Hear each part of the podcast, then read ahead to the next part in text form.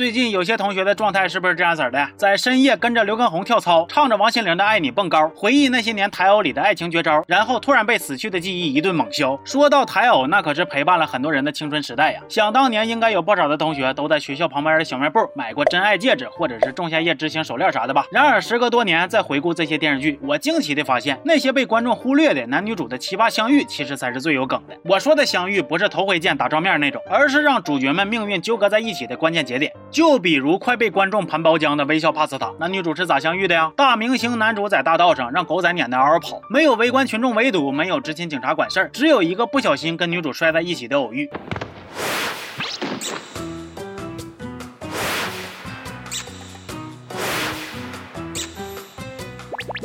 按照常识来说，就这个速度，咣当躺地上亲一口，男女主起码得收获一个脑震荡和门牙磕掉的见面礼。但是偶像剧一般归丘比特管，不归牛顿管，所以他们只收获了爱情。同样在大道上走着走着，咔嚓捡个对象的，还有放羊的星星里的男女主。不过他俩就比较生猛了，爱情的到来还伴随着铁窗泪。话说第一次见面，富二代男主误以为女主偷了自己的耳钻，间接导致正在被警方追捕的女主落网。等女主出狱，再次遇见男主，又碰上他偷拿了自己家珠宝跑路，而他作为围观群众，喜提。瓜唠被误认成了小偷，被迫跟男主一起畏罪潜逃。感觉就这个走向啊，偏一点就是幺八幺八黄金眼和今日说法。但是在偶像剧的世界里，小银镯子就成了丘比特的箭，biu biu 两下就把陌生还带点仇的两个人串在了一起。铁窗里的缝纫机踏板还为他们谱写出了爱情的篇章啊！如果说放羊的星星的男女主还是因为误会让爱情有机会发芽，那么天国的嫁衣里王心凌饰演的陶爱清跟男主产生纠葛的契机就真是如假包换的违法了。起因是他俩都在人家店里看好了一只小木马，结。管那是人家老板的非卖品，有钱也买不到。女主犯愁了一会儿之后，突然灵机一动，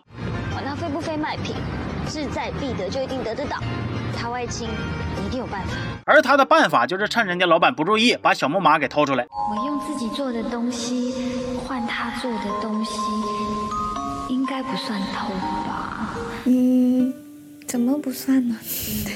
结果女主偷东西的时候被男主抓了个现行，但是店主却没有追究，还夸女主的手工很可爱。而这个甚至可以被称作赃物的小木马，后来也成了见证男女主爱情发展的小信物。当时看没觉着啥，现在回头想想才发现呢，这剧男女主的爱情从一开始就充满了盼头啊。不过要说真法外狂徒的爱情开端，那还得是电视剧《王子变青蛙》呀。谁能想到无数少女的霸总启蒙和让人心动的绝美爱情，其实是由违法犯罪引出来的呢？女主最开始先是捡到男主给女二准备的求婚戒指，还不还她。后边又开车撞晕了男主，而且因为怕承担责任，还在肇事之后把昏迷的男主偷摸带回家。我应该是死的吗？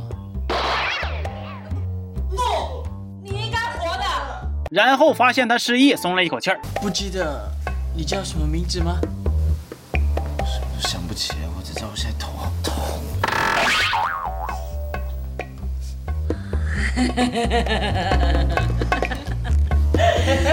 真是太！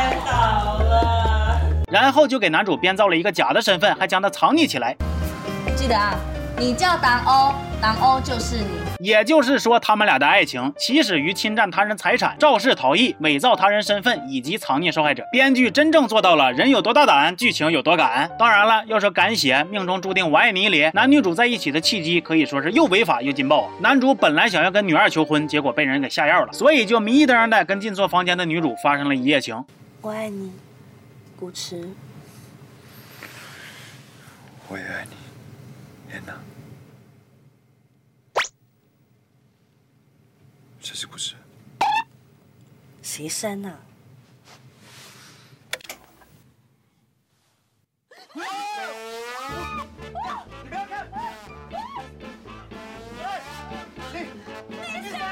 给男主下药的呢，其实就是跟他有仇的女主家亲戚。于是男主迁怒女主，怀疑是她给自己设套玩仙人跳。面对这种上错床、睡错人、床戏详尽还带仙人跳的剧情，观众们是纷纷表示，这居然是不付费就能观看的内容吗？虽然这个剧情看起来是《法制进行时》的班底，但是在男女主的不懈努力之下，最终让故事走向了先婚后爱之霸道总裁的怀孕娇妻哪里逃？真的就这些编剧的业务水平啊，我觉着送去写剧本的屈才了，应该供庙里吃香火。人家月老顶多是给拉拉红线，偶像剧的编剧们啊，直接用铁丝电网给男女主给捆起来。当然了，也不是所有的偶像剧都起始于违法乱纪，就比如《恶作剧之吻》，他就独辟蹊径，靠塌房帮女主跨越了智商的鸿沟，让 F 班垫底辣妹可以顺利入住高智商冷。冷酷男神家，完了跟男神日久生情，喜结良缘呐。注意啊，这里的塌房不是指爱豆干见不得人的事儿，这个塌房就是字面的意思。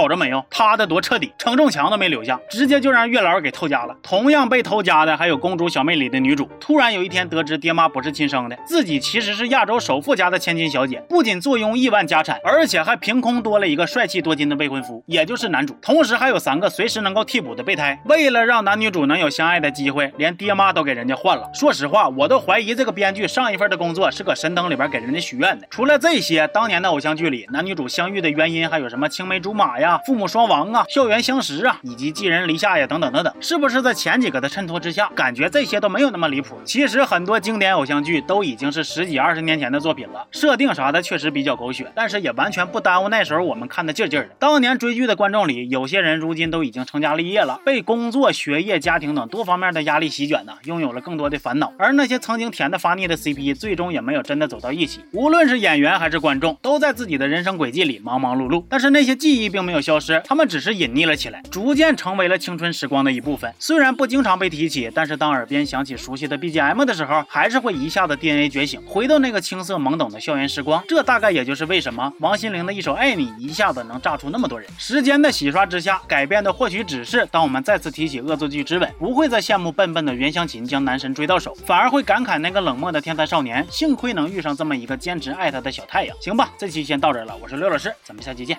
好。心甘情愿。